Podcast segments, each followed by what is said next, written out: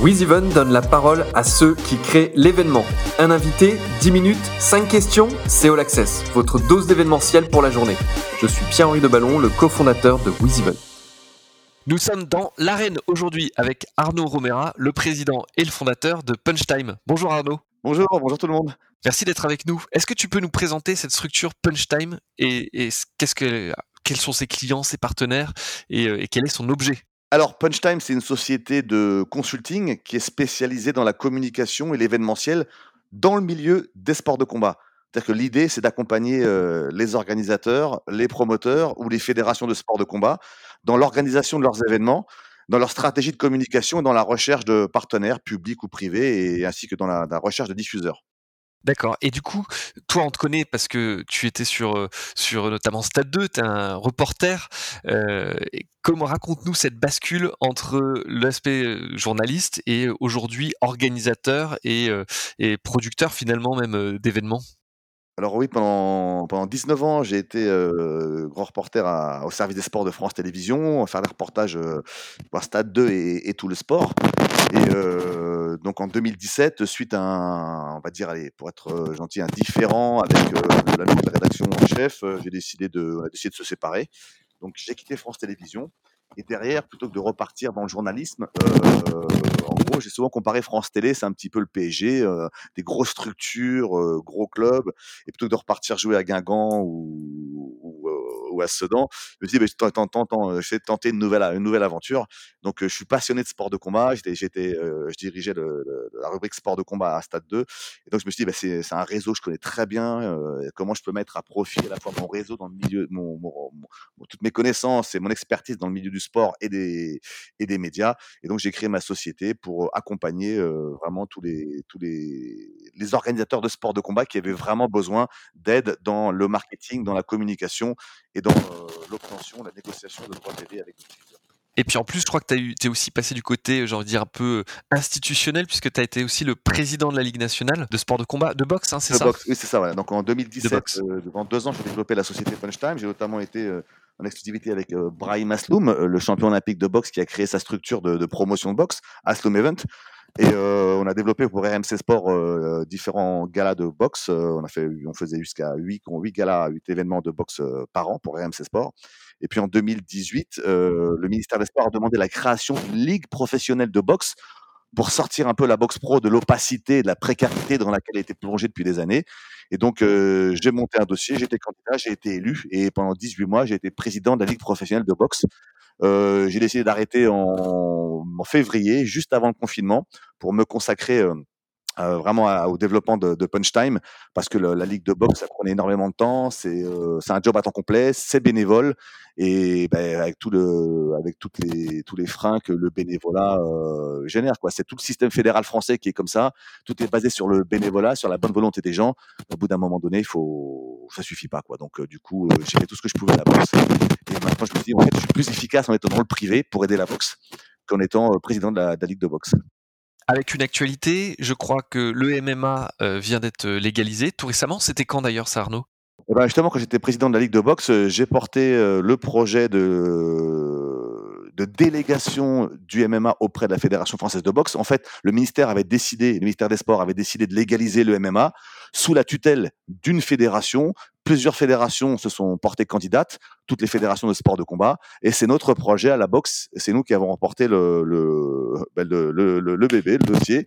Donc du coup la tutelle, voilà, donc du coup la, la, le MMA est sous tutelle pendant quatre ans de la fédération française de boxe.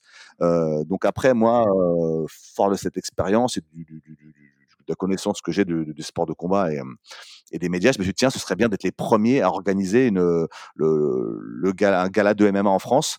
Euh, donc il a fallu que la structuration du MMA soit terminée. Donc il y a un très bon travail qui a été fait par la, la, French MMA Federation, c'est la FMAF, c'est-à-dire c'est l'entité MMA de la Fédération française de boxe qui ont fait huit mois de structuration. Et à partir du moment où la structuration était terminée, là on a pu lancer euh, un premier gala. Euh, voilà, il fallait être les premiers pour attirer toute la lumière et montrer ce qu'on pouvait faire, montrer ce qu'était le MMA made in France, le MMA à la française. C'est ça, le MMA GP. Hein. MMA GP le 8 octobre euh, à Vitry-sur-Seine. C'était donc dans l'histoire.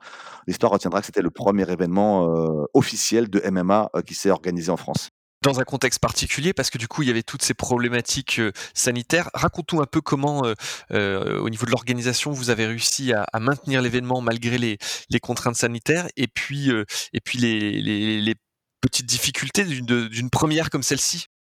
Bah, disons qu'en un mois, on a perdu 10 kilos et on a pris 10 ans, voilà, sur cet événement, tellement il y avait de contraintes. Alors évidemment, les contraintes sanitaires et les et les conséquences économiques qui vont avec ce contexte sanitaire sont vraiment, terribles pour, tout ce qui est événementiel. Alors ça touche évidemment ça impacte évidemment tous les sports, mais dans les sports de combat, c'était vraiment c'est très particulier puisque la billetterie est une, constante très, très importante, est dans le modèle économique et là, bah, on est limité à 1000 personnes, puis a 800 personnes, pour la préfecture, d'après la préfecture. Jusqu'au dernier moment, on n'a pas su, puisqu'on était rentré en période d'urgence sanitaire, on, ne savait pas si on allait pouvoir organiser euh, cette soirée.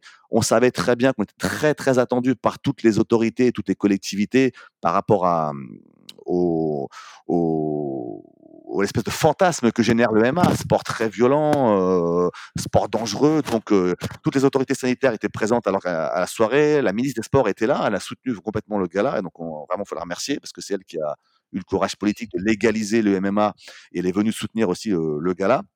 Donc, financièrement, ça a été très difficile. Sanitairement, les, conditions étaient drastiques. Et puis après, il y avait un contexte, euh, on va dire, euh, politico-fédéral avec euh, la Fédération française de boxe qui souhaitait privilégier le Bellator, une organisation américaine, une grosse organisation américaine qui avait de très gros moyens, et en leur accordant l'exclusivité de la première soirée de, de MMA en France. Et puis nous, le MMA à la française, on, on s'est positionné deux jours avant eux. Donc du coup, c'est nous qui avons eu cette la primeur de ce gala de ce premier gala en France. De cette première, oui. Cette première, et donc ça a généré quelques quelques tensions, quelques jalousies, quelques voilà, mais bon. Euh, Preuve de l'engouement aussi, c'est-à-dire que ça montre aussi qu'il y a un engouement fort. Est-ce que les partenaires, euh, on pense à des grands groupes français, comment ils se positionnent par rapport au MMA, effectivement, qui a été, euh, qui, qui, peut dégager une image de violence, mais qui en même temps touche un public que ces annonceurs peuvent souhaiter adresser? Comment ils se positionnent aujourd'hui par rapport à ça? Vous avez eu beaucoup de demandes? Potentiel d'attractivité du MMA, il est assez, euh, assez phénoménal, surtout dans cette période de, crise sanitaire et économique. Euh, tous nos partenaires, on n'a eu, aucune difficulté à, trouver des partenaires pour, euh, pour financer la soirée. Alors, alors, tout s'est fait au dernier moment. Hein. La, structuration du MMA s'est terminée fin septembre et nous, on a pu, trois, en trois semaines, mettre en place ce gala à hauteur d'un budget de 100 000 euros. et donc, on a pu on a pu réaliser ça. On s'est aperçu aussi qu'au niveau du public, il y avait une très très forte demande. On était limité à 1000 places. Les 1000 places ont été vendues, euh, je sais pas, en deux jours. Après, on a dû rendre des billets parce qu'on a été limité à 700 places. Euh, enfin, 800. Comment vous avez géré ça? D'un point de vue organisation Vous avez fait un tirage au sort ou c'était les derniers acheteurs qui ont été remboursés? Les derniers acheteurs remboursés, voilà. Et puis surtout, bah, nos partenaires, on a, parce qu'on avait des packs de place pour les partenaires. Bon, bah, les partenaires, évidemment, on honorait d'abord ceux qui nous ont aidés au financement de la soirée. Donc, euh, un partenaire qui avait besoin de faire place, évidemment, on lui a donné, euh, on a privilégié évidemment ceux qui participaient à l'économie de, la soirée. Et donc, l'attractivité était vraiment énorme. Il y a eu euh, une cinquantaine de journalistes accrédités, ce qui pour un événement de sport hors football est, énorme. On a eu des retours presse, mais, c'était complètement inespéré, quoi. De France 2, Canal+, M6, RMC Sport, BFM, tout le monde a fait venu faire des reportages parce que c'était la première. L'équipe magazine, qui est un journal très, euh, on va dire, c'est une institution, c'est un journal très euh, sport institutionnel. voilà. sur leur reportage. Voilà, ils ont fait un, reportage de 8 pages là samedi dernier. Donc, euh, ce qui, voilà, ça, ça, légitime le MMA en tant que sport. Et c'était l'occasion de dire au MMA, bah, bienvenue dans la grande famille du sport français. Donc voilà, maintenant le MMA est un vrai sport, considéré comme tel par le grand public, par les institutions sportives et par les médias comme un vrai sport. Et on, s'aperçoit qu'il y a vraiment une, vraie attractivité du public pour, euh, pour le MMA. D'ailleurs, on a eu sans problème parce qu'au moment de chercher un diffuseur, ça a été compliqué, parce qu'en France, on n'a pas le droit de diffuser du MMA si on est une entité française. Par exemple, Canal+, TF1, France 2 ne peuvent pas, à l'heure d'aujourd'hui, diffuser du MMA. Il faut forcément avoir un siège social à l'étranger. La seule chaîne aujourd'hui en France qui peut diffuser du MMA, c'est RMC Sport, parce que leur quatrième chaîne, ils ont une domiciliation au Luxembourg. Voilà. Alors c'est une espèce d'hypocrisie qui traîne euh, depuis un petit bout de temps. C'est le CSA qui impose ça. Et donc là, bah, nous, quand on a cherché un toujours, toujours par rapport à ce côté euh, violence euh, du, prétendu du MMA ou, par rapport à Oui, c'était ils sont restés pour l'instant sur une position euh, qui était euh, celle d'il y a d'il y a 5 10 ans. Conservatrice. Euh, oui, très conservatrice. c'est un sport dangereux, ça nuit à la dignité des combattants et donc on peut pas montrer ça à un public au grand public. Donc on peut si on diffuse d'extérieur de la France, à l'extérieur de la France, on peut, mais si on diffuse de France, c'est pas possible. Donc bref, c'est un peu, un peu une position un petit peu rétrograde, mais je pense qu'ils vont, ils vont revenir. Ils vont évoluer. Ils vont évoluer. Tu parlais de, tu parlais de diffusion euh, et donc forcément d'émission. Moi, j'ai une question euh, qui te concerne plus directement. Qu'est-ce qui est le plus stressant? Est-ce que c'est de passer devant des, des, millions de Français tous les dimanches pour leur parler de leur sport préféré, ou est-ce que c'est d'organiser un événement avec 800 personnes et de découvrir les joies et les affres de, de l'organisation d'événements? C'est un stress qui est complètement différent puisque quand on commente un, match de foot ou un match ou un gros événement, par exemple quand j'ai commenté la finale de, des Jeux Olympiques là, de Tony Yoka, c'était le c'était à 21h euh, heure française, c'était la plus grosse audience des Jeux Olympiques, il y a eu 7 millions de téléspectateurs. Euh, bah là on est dans on est dans l'euphorie, dans la joie, c'est que du plaisir quoi. Il y a, y, a, y a pas il y a pas de pression quoi. Voilà et surtout on n'a pas la pression de, de, de mettre sa chemise, euh, de, de, de, de, pouvoir perdre de l'argent. Voilà le, commentateur il est salarié, il est payé, euh, c'est confortable pour lui quoi. Il risque rien l'entrepreneur, lui, il prend tous les risques. Et euh, là, quand on a organisé le MMAGP, tous ceux qui ont organisé euh, le club Bobby Fight avec Abdel Kasnaji et Eric Konako, ils ont pris des gros, gros risques financiers. Et donc, euh, voilà, si tout tombe à l'eau, eh ben, c'est c'est un trou de 100 000 euros pour eux. Donc, du coup, là, les gars, ils jouent, leur, ils jouent leur peau, ils jouent leur chemise. Donc, le stress et la pression n'est pas du tout la même. L'organisation, c'est le, plaisir. Enfin, quand on commente un, gros événement, le plaisir, il est, il est dans l'instantané, dans l'instant présent. Là, on prend du plaisir, on vit l'événement lorsqu'on organise, le plaisir, il est quand, l'événement est terminé. Parce que pendant toute, la préparation, on ferme les portes. Exactement. Pendant toute la préparation, il y a un, stress de fou. Pendant le combat, on a toujours peur qu'il se passe quelque chose. Surtout que là, il y avait les gens de la préfecture. Tout le monde était là pour la première, pour savoir si ça se passait bien, si c'était dans les règles. Euh, donc c'était très très difficile. Donc il y avait des, petites tensions, des petites pressions de pression. Et donc, c'est que, c'est que le deux, trois jours plus tard, quand tout retombe, qu'on voit tous les retours presse qu'il y a eu, et que là, on est en train de constituer notre pressbook pour le prochain événement. Et là, on se dit, waouh, wow, tant mieux, ça, on a eu de très, très bons retours et une grosse visibilité. On a, l'événement qu'on a fait, vraiment, qui était un événement, euh, Made in France à la française, euh, ça a été diffusé sur l'UFC Fight Pass, qui est la plus grosse plateforme euh, de diffusion de contenu sportif au monde. Euh, c'est l'UFC, c'est un mastodonte américain.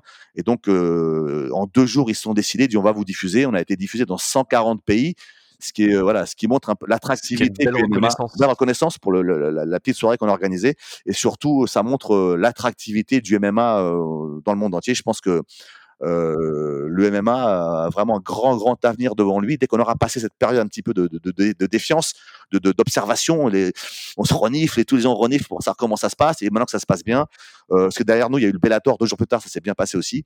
Donc du coup, voilà, il voit que c'est du sérieux et que la machine est lancée. La machine. En tout cas, félicitations. Merci pour euh, d'avoir partagé avec nous cette, cette belle reconversion et puis cette plongée dans, dans le monde du MMA via ta structure donc Punch Time, euh, qui travaille avec des partenaires et des clients de, de, de renommée, RMC Sport, Asloom Event, tu les évoquais, puis les World Series of Boxing. Et puis, et puis bah, on souhaite bon vent à ta structure et au MMA. À bientôt Arnaud. Bah, merci à vous, à bientôt. Au revoir. Vous écoutiez All Access, le podcast de WizEvent, la solution de billetterie, d'inscription et de cashless pour les organisateurs d'événements. Pour prolonger cet échange, partagez, commentez et notez cet épisode sur vos plateformes préférées. Et pour nous rejoindre, rien de plus simple, media.wizevent.com.